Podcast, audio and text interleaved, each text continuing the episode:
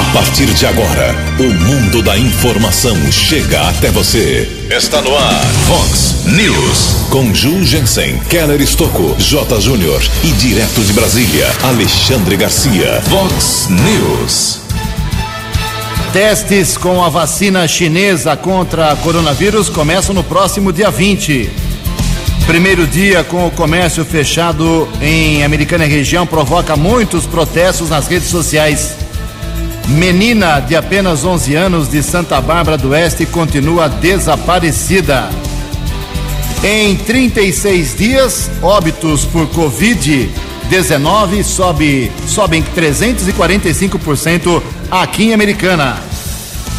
Morre em hospital da cidade jovem vítima de acidente com motocicleta. Volta às aulas terá protocolo de muita segurança para os estudantes. Médicos de vários cantos do Brasil usam tratamento alternativo contra a doença. Milhares de americanenses ficam sem água a partir da próxima madrugada. Olá, muito bom dia, americana. Bom dia, região. São 6 horas e 33 minutos, 27 minutinhos para 7 horas da manhã desta bonita terça-feira, dia 7 de julho de 2020. Estamos no inverno brasileiro e esta é a edição 3262 aqui do nosso Vox News. Tenham todos uma boa terça-feira, um excelente dia para todos nós. Jornalismo arroba vox90.com, nosso e-mail principal aí, como sempre, para a sua participação. As redes sociais da Vox, todas elas abertas para você. Casos de polícia, trânsito e segurança, se você quiser, pode falar direto com o nosso queridão Keller Estouco. O e-mail dele é keller com K e dois L's, arroba vox90.com. E o WhatsApp aqui do jornalismo para casos mais urgentes, mais pontuais. Já está pipocando aqui, já está uh, chegando uma série de mensagens aqui pelo nosso WhatsApp. Anote aí: 981773276. 981773276. Muito bom dia, meu caro Tony Cristino. Boa terça para você, Toninho. Hoje, dia 7 de julho, é o Dia Mundial do Chocolate. E hoje a Igreja Católica celebra o dia de São Adriano. Parabéns aos devotos. 6 e 34 o Kelly vem daqui a pouquinho com as informações importantes, sérias, pesadas do trânsito, das estradas, mas antes disso, a gente registra aqui algumas manifestações dos nossos ouvintes. Ontem nós colocamos no ar aqui uma excelente entrevista com a professora Júlia Comelato, falando num projeto gratuito, online, para a garotada, para a molecada, estudantes que querem se preparar melhor para o Enem desse ano. Uh, e eu vou repetir aqui, porque muita gente ao longo do dia me pediu para repetir, aí não deu tempo de marcar durante a entrevista como ter acesso. O Instagram é o seguinte: ajuda aí vestibular. Instagram ajuda aí vestibular. A da professora Júlia eh, Comelato, todos os seus colegas, não paga nada, é de graça, é muito bacana realmente esse projeto. Recebi aqui da Maria Fernanda Greco Meneghel uma fotografia. É triste, né? É triste, deveria ser lá, poderia ser a sede do Instituto do Bem, aqui em Americana, uma Rosa do Bem, mas uh, a UBS do bairro São Luís está continua o prédio na rua São Vitor totalmente abandonado, virou um depósito de entulho, uh, é um ponto realmente para usuários de consumo de drogas, é um descaso realmente. Poderia ser reformado esse prédio, dá tempo ainda. O prefeito Marnajá precisa dar uma olhadinha com carinho em relação a esse imóvel, que poderia servir, né? não precisa ser a sede do Rosa do Bem, não pode ser a sede de outra unidade de saúde, de atenção a quem tem doenças aqui Americana. Realmente lá no São Vito, situação danada, hein? Olha só, Kelão, a situação que está, a antiga UBS lá do bairro São Vito. Algumas outras manifestações aqui dos nossos ouvintes, pessoal que a gente divulgou aqui no final de semana bastante, um evento lá no Parque Novo Mundo, o pessoal está agradecendo que foi um sucesso. Deixa eu pegar aqui meu zap certinho. Está aqui, é o pessoal lá da MF Paulo Freire, o pessoal está agradecendo a Vox 90, que realmente foi um sucesso a festa julina solidária. É, Drive-thru, né? O pessoal arrecadou muitos alimentos. E diz aqui a nossa ouvinte, em, em nome lá da escola, a Ivânia Barelli. É, arrecadamos muitos alimentos, Deus abençoe a Vox 90, que todos aqueles que colaboraram, assim podemos fazer um pouco para o próximo. Mandou aqui um vídeo bacana, bonitinho, com todos os mantimentos em cima das mesas. Ficamos felizes com esse tipo de atitude aqui americana e toda a nossa região. Tem mais uma bronquinha aqui para encerrar a primeira parte das manifestações dos nossos ouvintes.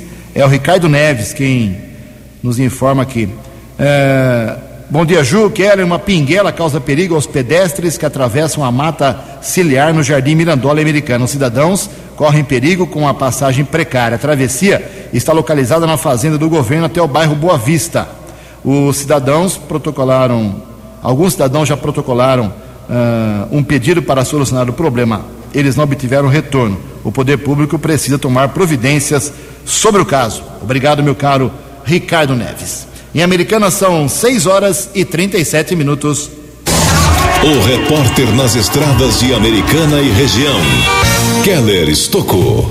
Bom dia, Jugensen. Bom dia aos ouvintes internautas do Vox News. Espero que todos tenham uma boa terça-feira. Ontem à tarde houve o tombamento de um caminhão, rodovia Engenheiro João Tozelo, estrada que liga Limeira a Mojimirim pista sentido Limeira, quilômetro 106. Motorista de 45 anos e uma acompanhante de 31 anos ficaram feridos sem gravidade e foram encaminhados pelo serviço de resgate da concessionária da estrada para Santa Casa de Limeira. A rodovia chegou a ficar bloqueada por cerca de duas horas. Ainda ontem, houve o tombamento de um outro caminhão, batida entre um veículo carregado com louças e um carro de passeio, quilômetro 94 da rodovia Ayanguera, pista sentido interior, região de Campinas. O acidente aconteceu por volta das 10 da noite. Com impacto, o caminhão tombou na estrada. A carga de louças sanitárias se espalhou na estrada, bloqueou a rodovia até por volta das cinco e meia, seis horas desta manhã. O tráfego estava desviado para a via marginal, mas recebemos agora há pouco a informação da concessionária responsável pela rodovia que a estrada já foi liberada. No acidente, duas pessoas ficaram feridas sem gravidade, foram encaminhadas pelo serviço de resgate da empresa que administra a rodovia para hospitais da região de Campinas. Por falar ainda em rodovias, nesse instante aqui no Vox News, nós estamos em contato com o capitão Fernando de Souza, que é o responsável pelo setor de comunicação da Polícia Militar Rodoviária do Estado de São Paulo. Estamos no inverno, consequentemente é muito comum a incidência de neblina e as pessoas precisam tomar cuidado, visibilidade fica muito prejudicada e acidentes podem acontecer. O capitão Fernando de Souza passa orientações importantes. Capitão, bom dia. Bom dia aos ouvintes da Rádio Vox 90. Eu sou o capitão de Polícia Militar Fernando de Souza, chefe da seção de Assuntos Civis do Comando de Policiamento Rodoviário. No período do outono e inverno é comum o aumento da formação de neblina nas estradas e rodovias, causado pela presença de umidade no ar e as baixas temperaturas. Então hoje a nossa dica será como o motorista deve dirigir sob neblina. Bem, dirigir nesse tipo de condição climática requer muita atenção do motorista, pois as chances de ocorrer um acidente crescem significativamente. Importante lembrar que dirigir sob neblina diz respeito a um dos princípios básicos na condução, que é ver e ser visto. A primeira coisa que o motorista deve fazer ao se deparar com a neblina é diminuir sensivelmente a velocidade, mantendo acesos os faróis baixos e de neblina se houver, e tentar se guiar pelas faixas da rodovia. O motorista jamais deverá acionar o farol alto, porque a luz incide nos flocos de água e a neblina se transforma em uma grande parede branca. Atenção! Nunca parar na faixa de rolamento da via. E em caso de neblina muito forte, o ideal é buscar um lugar seguro para parar o carro. Lembrando que lugar seguro não é o acostamento. Também não se deve ligar o pisca-alerta ao diminuir a velocidade, pois o motorista que vem atrás pode pensar que o carro à frente está parado, o induzindo a realizar um movimento brusco, causando um acidente. A manutenção do veículo também deve estar em dia. Nesse sentido, Lembramos que os faróis precisam estar regulados e funcionando, o limpador do para-brisa tem que estar com a palheta em dia e os pneus calibrados em perfeito estado de conservação, uma vez que na neblina o asfalto tende a ficar muito escorregadio. E por fim, como prevenção é sempre a melhor dica, o motorista deve sempre que possível buscar informações sobre as condições das rodovias por meio dos sites ou mesmo entrando em contato com as concessionárias responsáveis por onde trafega. E em caso de emergência, poderá ainda acionar a Polícia Militar Rodoviária por meio do telefone 190. Caros ouvintes da Rádio Vox 90, agradecendo a sua atenção, aproveito para convidá-los a seguir o policiamento rodoviário da Polícia Militar do Estado de São Paulo nas redes sociais. Agradecemos a participação do capitão Fernando Souza, responsável pela comunicação da Polícia Militar Rodoviária do Estado de São Paulo. Falou em neblina. O ouvinte Henrique Pegorari informa que a visibilidade está prejudicada na rodovia Luiz e Queiroz SP 304 nas proximidades do aeroporto municipal Augusto Salvação de Oliveira aqui de Americana. Tenha cuidado motorista. Muito obrigado pela participação do Henrique, ouvinte aqui do Vox News.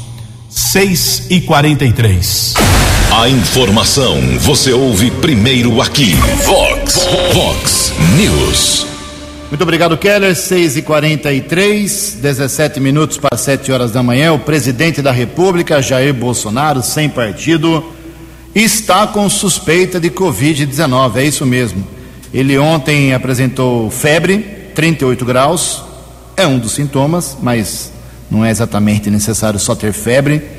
Ele fez um exame do seu pulmão. Segundo informações do Palácio da Alvorada, não foi constatado nada, nenhum problema na parte pulmonar do presidente da República, mas ele acabou também fazendo um exame para o novo coronavírus. Passou pela testagem, o resultado sai agora pela manhã. Presidente da República, o resultado era para sair meia hora, né? Aqui na Vox é mais rápido que no presidente. Bom, em todo caso, a gente aguarda para hoje de manhã para saber se o presidente da República eh, está ou não com Covid-19.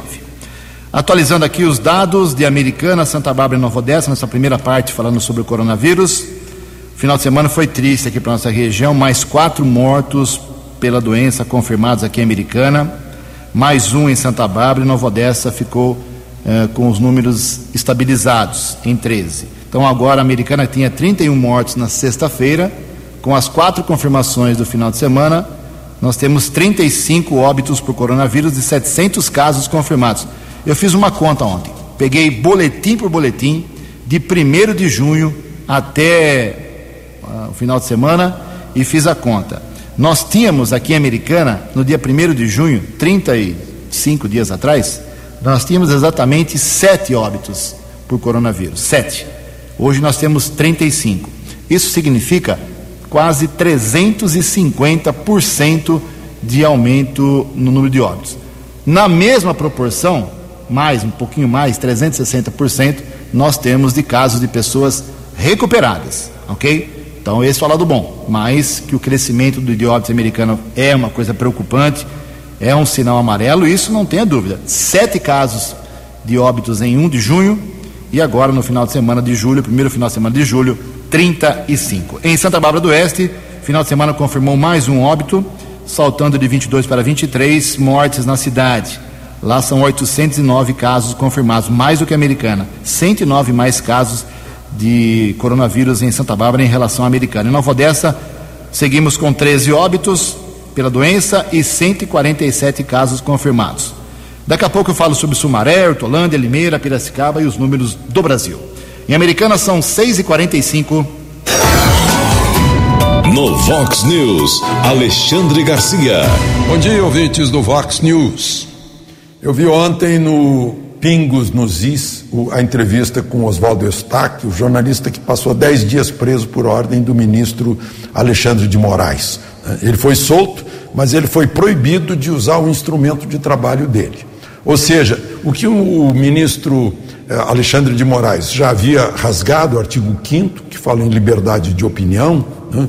Eh, e o artigo 6 aliás, o artigo 220 que fala em inexistência de censura, agora rasgou o sexto, que fala na liberdade para o trabalho. Né? Até isso foi cortado desse jornalista. A gente fica boquiaberto, né? porque não dá para convencer a ninguém no mundo que um país que, que faça isso seja um país democrático. O, o Supremo está enroladíssimo com esse inquérito do fim do mundo, como chama o ministro Marco Aurélio. Teve oportunidade de, de sair né, com alguma justificativa, mas o ministro Marco Aurélio foi o voto isolado, o único certo entre os 11 do Supremo. Né, e o inquérito é mantido. De Brasília para o Vox News, Alexandre Garcia. Vox News. Obrigado, Alexandre. 6 horas e 47 minutos, 13 minutos para 7 horas da manhã. Dá um recado aqui importante: a partir das zero hora desta quarta-feira, ou seja, meia-noite de hoje, o DAI, Departamento de Água e Esgoto, fará uma série de manutenções e interligações na cidade. Não adianta reclamar, tem que fazer. Para melhorar o abastecimento, minimizar os problemas, tem que fazer manutenção, interligação, para ir consertando o problema da água aqui na cidade. Não, o prefeito Marnajá não vai resolver, não adianta. Mas tem que começar, alguém tinha que começar, né?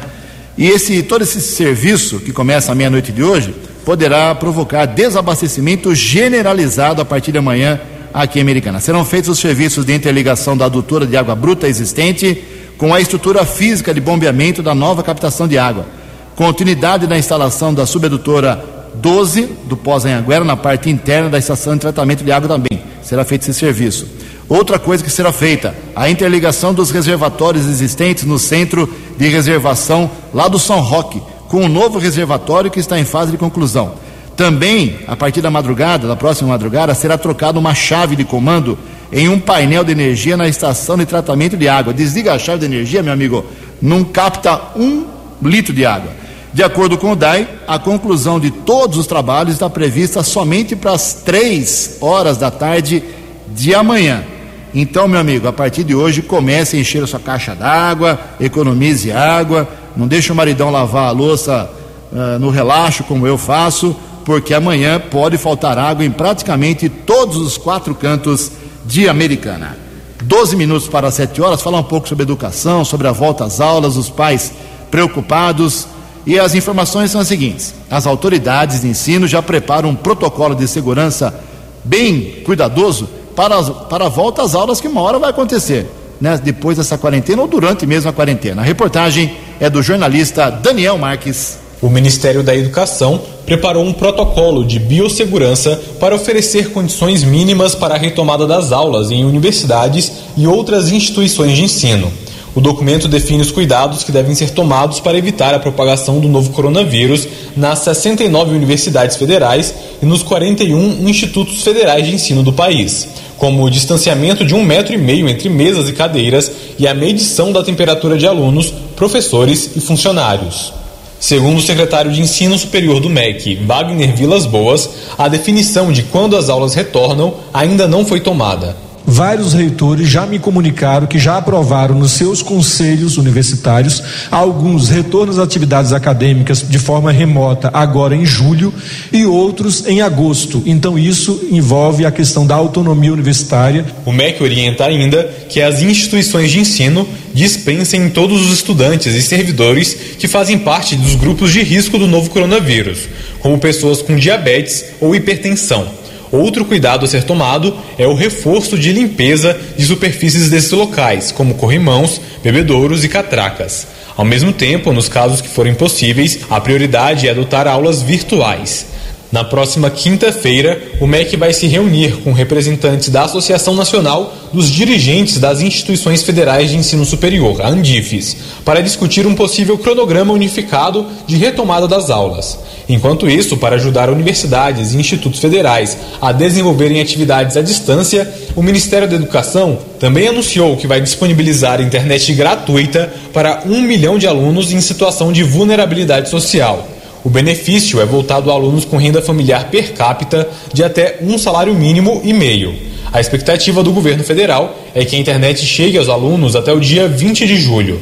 Apesar dos esforços, a volta das atividades presenciais ainda deve demorar na avaliação de gestores locais, como o reitor do Instituto Federal de Tocantins, Antônio da Luz Júnior. Nós temos a estatística de que mais de 90% dos, é, dos alunos eles possuem smartphone, possuem algum aparelho que pode acessar a internet. Então, o grande gargalo que nós temos hoje é o acesso à internet, não o equipamento em si. Por isso, nós estamos atacando é, esse flanco. Dos 41 institutos federais espalhados pelo país, 28 estão com as atividades suspensas, com 658 mil alunos sem aulas. 13 unidades desenvolvem atividades online. A mudança no calendário acadêmico por conta da pandemia também paralisou as atividades de 54 das 69 universidades brasileiras, deixando 877 mil graduandos sem ensino presencial. Somente 10 universidades adotam atividades remotas, segundo o MEC. Reportagem Daniel Marques. News. Muito obrigado. São 6 horas e 52 minutos, 8 minutos para 7 horas da manhã.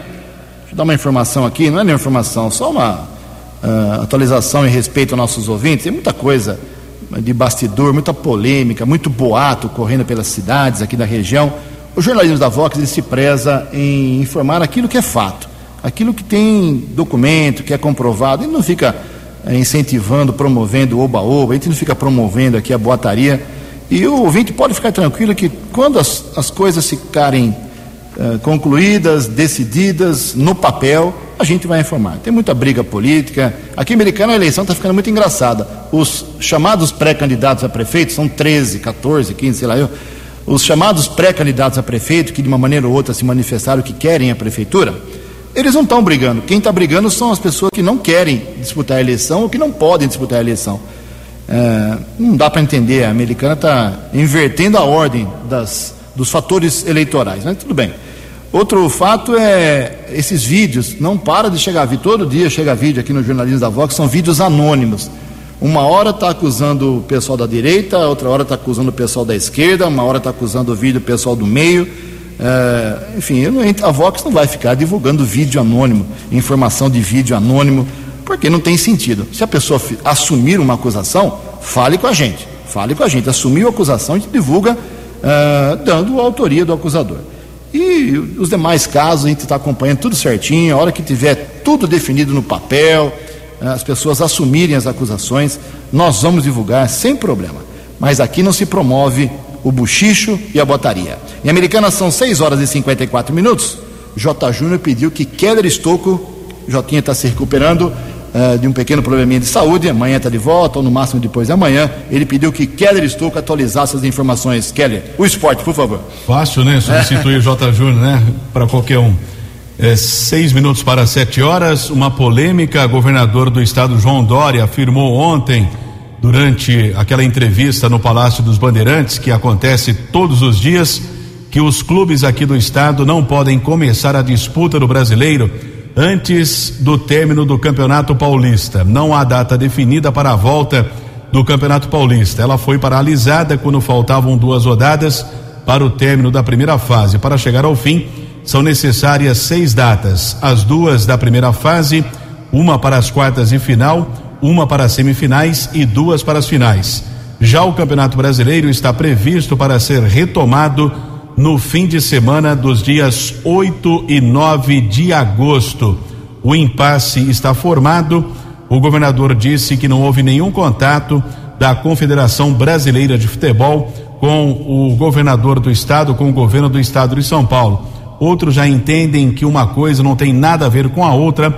A polêmica está formada em relação a sequência do Campeonato Paulista, os treinos retornaram no último dia primeiro, mas ainda não tem data prevista para a sequência do Campeonato Paulista. Alguns defendem até a não conclusão da competição, dando título ao Santo André, mas isso ainda eh, não está definido, mas pelo que dizem, o campeonato deve seguir, porém, as datas ainda não foram definidas e a CBF, no entanto, já anunciou retorno, ou início, melhor dizendo, o início do Campeonato Brasileiro para agosto deste ano, o Campeonato Brasileiro de 2020. Uma informação em relação ao Palmeiras está acertando realmente a transferência do atacante Dudu para o Catar. O jogador pediu para ser negociado, provavelmente será fechado o empréstimo por um ano.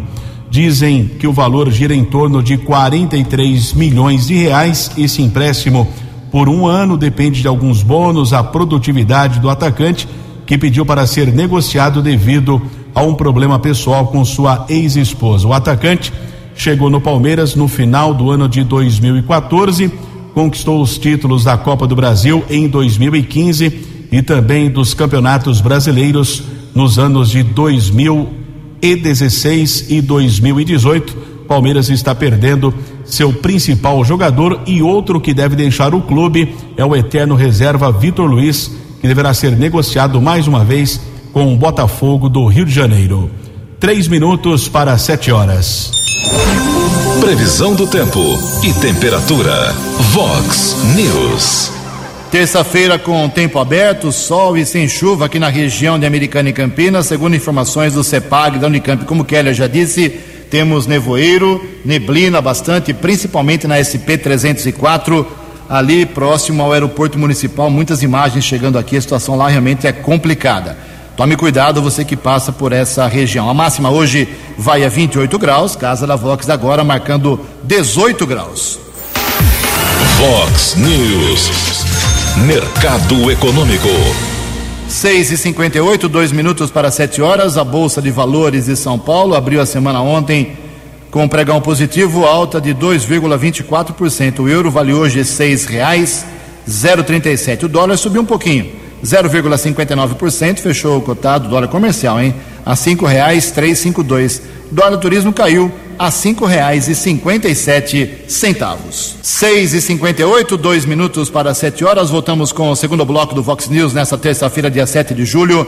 Antes do Keller vir com as balas da polícia, informar que é uma esperança, né? Temos que ter esperança. O governador João Dória, de São Paulo, anunciou ontem que a Anvisa, Agência Nacional de Vigilância Sanitária, autorizou o Instituto Butantan, em parceria com a farmacêutica chinesa Sinovac Biotech, a iniciar a fase 3 dos ensaios clínicos para testar a eficácia ou não e a segurança da vacina contra o novo coronavírus. Os voluntários serão profissionais de saúde que trabalham no atendimento a pacientes com Covid-19.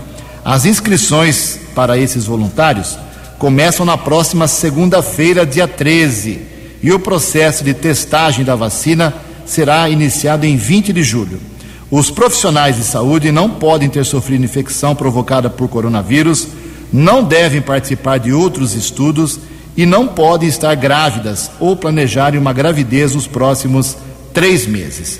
Outra restrição é que não tenham doenças instáveis ou que precisem de medicações que alterem a resposta imune. O Instituto Butantan está adaptando uma fábrica para a produção da tal vacina. A capacidade de produção é de até 100 milhões de doses. Se a vacina for efetiva, o Instituto Butantan vai receber da, da Sinovac, até o final do ano, 60 milhões de doses para distribuição. Aqui na nossa região, os testes com os voluntários, eu repito, inicialmente o pessoal da área da saúde, serão feitos na Unicamp, na cidade de Campinas. Sete horas em ponto. No Vox News, as balas da polícia com Keller Estocou. Sete horas ontem não deu tempo, mas precisamos destacar um trabalho desenvolvido pela Guarda Civil Municipal no final de semana. A Guarda recebeu a informação que duas bicicletas haviam sido furtadas de um imóvel na região da Vila Mariana, aqui na cidade americana. Ainda pela manhã, no sábado, os patrulheiros Cauê e Fagnani abordaram um rapaz de 38 anos na Avenida Prefeito Abdo Najar. Foi detido encaminhado para a unidade da Polícia Civil. O veículo foi é, identificado, foi reconhecido pelo proprietário. O homem foi autuado em flagrante. Ainda no sábado, restava a localização da segunda bike que foi encontrada pela mesma equipe da Guarda Civil Municipal na região do bairro São Manuel. Um homem de 18 anos, um jovem, foi detido, também encaminhado para a unidade da Polícia Civil. Bicicleta reconhecida pelo proprietário os dois homens foram autuados em flagrante, ambos encaminhados para a cadeia pública de Sumaré e as bicicletas furtadas foram devolvidas ao proprietário. Bom trabalho desenvolvido pelos patrulheiros Cauê e Fagnani. Nós divulgamos ontem, também no domingo, já nas redes sociais, o desaparecimento de uma criança de 11 anos, caso preocupante devido à pouca idade. Emily Belo Soares da Silva. Ainda no final de semana, no domingo, ontem, conversei com o tio dela, o Rafael, afirmando que a menina mora com os avós na região do Jardim Europa e desapareceu na madrugada de domingo. Surgiu uma informação que ela estaria conversando com alguém é, pelo celular, nas redes sociais, mas isso ainda precisa ser apurado pela Polícia Judiciária. A família comunicou um boletim de ocorrência de desaparecimento na unidade da Polícia Civil. Vale lembrar e também orientar o ouvinte do Vox News que desaparecimento de pessoa não é obrigatoriamente o registro deverá ser feito após 24 horas. Isso é lenda. Se a pessoa desaparecer, a família fizer a comunicação, a polícia tem por obrigação registrar o boletim de ocorrência. Por quê? Existe uma lei federal que foi promulgada pelo então presidente Luiz Inácio Lula da Silva em 30 de dezembro de 2005. É a lei 11.259. O artigo 2 dessa lei diz o seguinte: a investigação do desaparecimento de crianças ou adolescentes será realizada imediatamente após notificação aos órgãos competentes, que deverão comunicar o fato aos portos, aeroportos, polícia rodoviária e companhias de transportes interestaduais e internacionais, fornecendo-lhes todos os dados necessários à identificação do desaparecido. Portanto, se alguma criança ou adolescente desaparecer, é obrigatório o registro da ocorrência. Se a família não quiser ir à delegacia, esse registro pode ser feito aqui no estado de São Paulo de maneira eletrônica, através do endereço delegacia eletrônica.policiacivil.sp.gov.br. No caso da Emily, a imagem dela está nas redes sociais da Vox 90. Por gentileza, qualquer informação que possa levar ao encontro dela, a informação pode ser eh, passada para a Polícia Militar 190 ou 153 da Guarda Civil Municipal. O alerta já foi feito em todo o estado de São Paulo. Faleceu ontem em um hospital particular aqui de Americana o jovem Danilo José Bocelli. Ele foi vítima de um acidente de trânsito na última quinta-feira entre a Avenida São Paulo e a Rua Gabriel Pereira de Brito. Houve a batida entre a moto do jovem e um Fiat Estrada. As circunstâncias do acidente serão apuradas pela Polícia Judiciária. Danilo José foi encaminhado pelo Serviço de Resgate do Corpo de Bombeiros para uma unidade de saúde de Santa Bárbara, depois transferido para um hospital particular aqui de Americana, faleceu. Ontem eu tive acesso a uma informação do serviço funerário um ato que precisa ser elogiado. A família autorizou a doação de órgãos do Danilo José Bocelli. Parabéns aos familiares pela sensibilidade que ajudarão a salvar vidas de outras pessoas. Danilo José Bocelli morava no Jardim da Paz, aqui na cidade de Americana. Durante a madrugada, tive acesso a algumas informações lá na Polícia Civil, na rua São Vito, no Jardim América uma equipe da Polícia Militar do 48º Batalhão estava por lá, lembrando que não tem delegado de plantão em Nova Odessa. Aliás, Nova Odessa só tem um delegado, o Cláudio Navarro, que responde pelo município, também tira plantão aqui na cidade americana.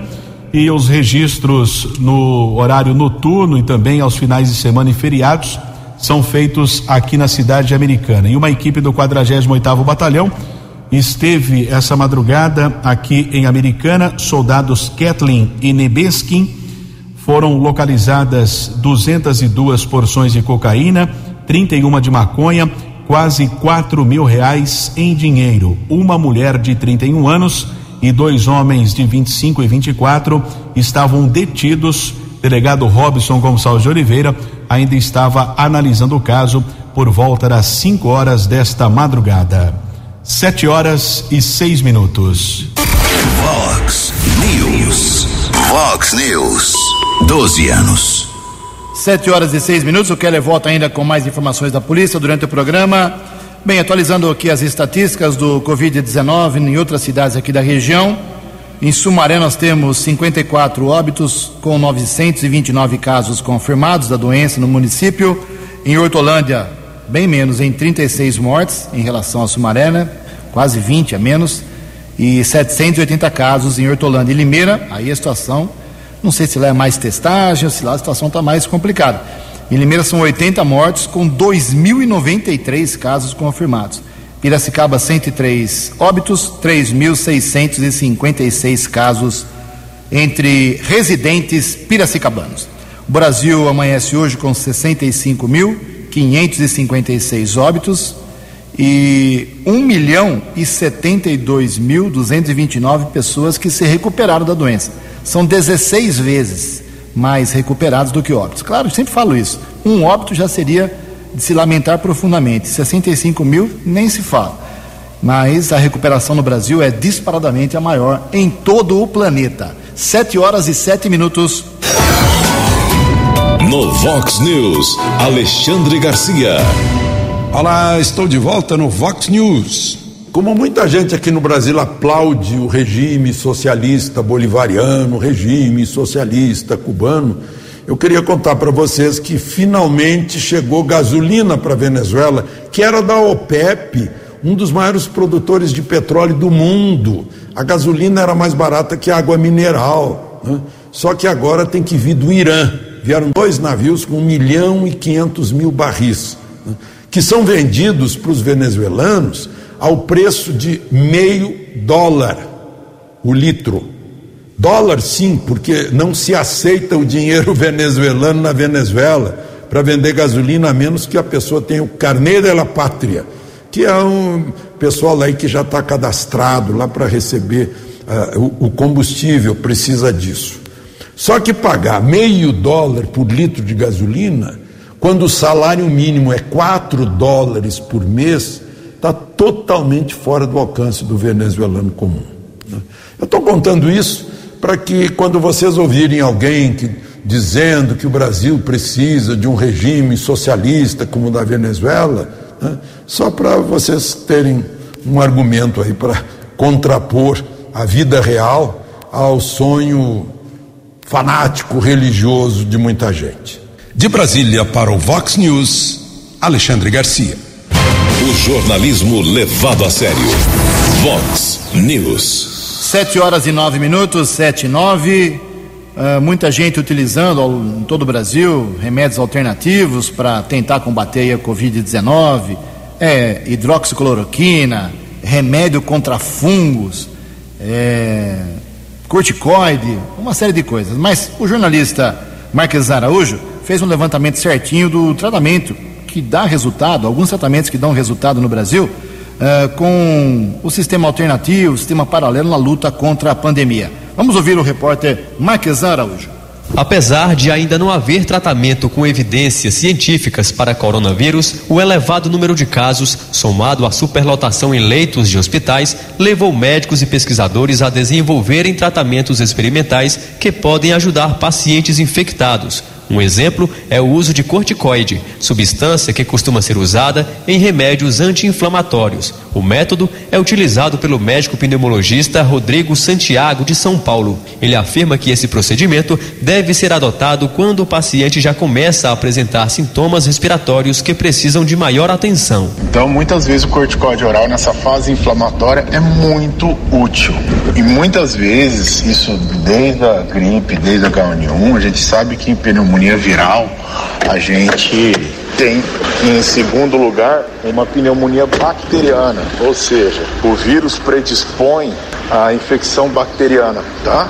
E aí acaba tendo a necessidade de entrar com antibiótico. O pneumologista deixa claro que é preciso ter cautela para que o tratamento não seja visto como uma solução mágica e reforça que o uso de determinado medicamento não é aconselhado para todos os pacientes. Em Campestre, no interior do Maranhão, a enfermeira Giovana Rodrigues Macedo, de 25 anos, alega que se curou dos sintomas da Covid-19 graças ao tratamento à base de corticoide. Minha saturação estava oscilando muito entre 90 e 93, tive que ir para oxigênio, mas quatro dias após tive alta, onde fui para casa ainda com receita médica, porque ainda sentia dores nas costas, e com uma semana após retornar ao hospital para fazer os exames de GG e GM. Retornei, deu tudo certo, graças a Deus, e no dia seguinte pude voltar a trabalhar. No Brasil, outro exemplo de tratamento experimental utilizado por algumas prefeituras é o chamado protocolo Protocolo de Madrid. A terapia consiste na associação de medicamentos como hidroxicloroquina e azitromicina na primeira fase da doença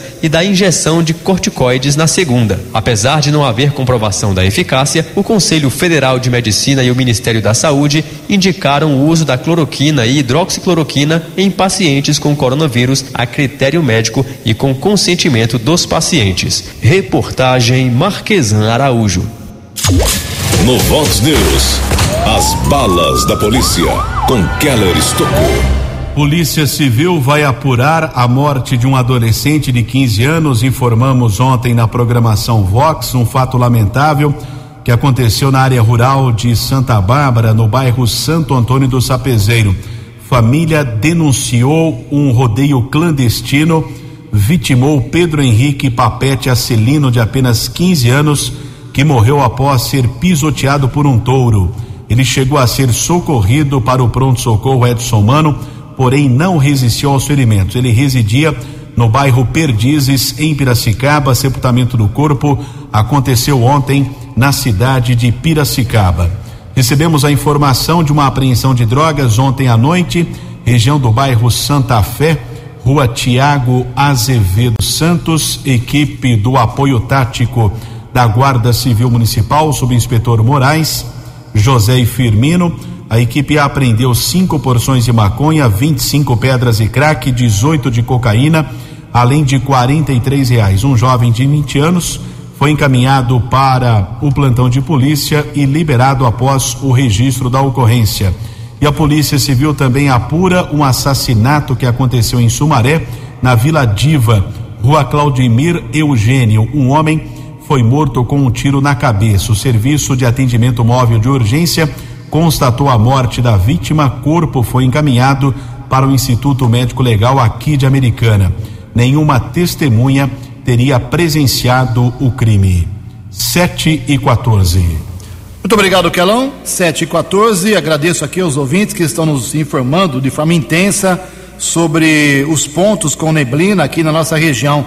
Obrigado ao Cláudio Barbieri, ao Adalto, ao Tiago Tosi, apontando esse problema, neblina, problemas para dirigir agora pela manhã, ali na Nossa Senhora de Fátima, perto do Hospital Municipal, na SP 304, perto do aeroporto, e também na Via Anguera, ali perto do acesso ao Yacht Clube de Campinas. Obrigado aos nossos ouvintes. Tome cuidado, você que vai para a estrada.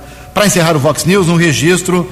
Amanhã a gente fala com mais calma, mas os comerciantes foram às redes sociais ontem, aqui em Americana principalmente, Santa Bárbara, protestar contra o fechamento das lojas. Eles reclamam de que alguns setores do comércio podem funcionar nessa quarentena, nessa fase vermelha, e as lojas de roupa, de calçado, de geladeira, de televisão não podem funcionar. Eles não entendem por que dessa diferença. Mas é a lei, é a regra determinada pela equipe do governador João Dória. Então, mas eu registro aqui que muita gente ontem nas redes sociais, muitos lojistas da Americana, protestaram, assim como protestou, o próprio, protestou na sexta-feira o próprio prefeito Omar Najar, não concordando com a Americana ser incluída na fase vermelha. Segundo ele, a cidade tem o controle da situação. Tanto que, só para é, ilustrar essa informação, eu falei dos 35 óbitos em Americana, mas aqui na nossa cidade, a ocupação de leitos com respirador, UTI com respirador, são 31 leitos ocupados, isso significa 72%. 72. E leitos de UTI sem respirador, 25 ocupados, 45% apenas. Esses números estão abaixo do que teoricamente seria para colocar uma cidade na fase vermelha. Em todo caso, a Americana faz parte da RMC, região metropolitana de Campinas, está feito o protesto dos comerciantes. 7 horas e 15 minutos. Você acompanhou hoje no Vox News. Menina de apenas 11 anos de idade de Santa Bárbara do Oeste continua desaparecida. Em 35 dias, óbitos por Covid-19 sobem quase 350% aqui em Americana. Presidente Jair Bolsonaro registra febre, faz exames e tem suspeita de coronavírus. Morre em hospital de Americana jovem vítima de acidente com motocicleta. Testes com vacina chinesa contra a Covid-19 começam já no próximo dia 20. Primeiro dia do comércio fechado provoca muitos protestos nas redes sociais. Volta às aulas terá protocolo de muita segurança para os estudantes. Milhares de americanenses ficam sem água a partir da próxima madrugada. Você ficou por dentro das informações de Americana, da região, do Brasil e do mundo. O Vox News volta amanhã.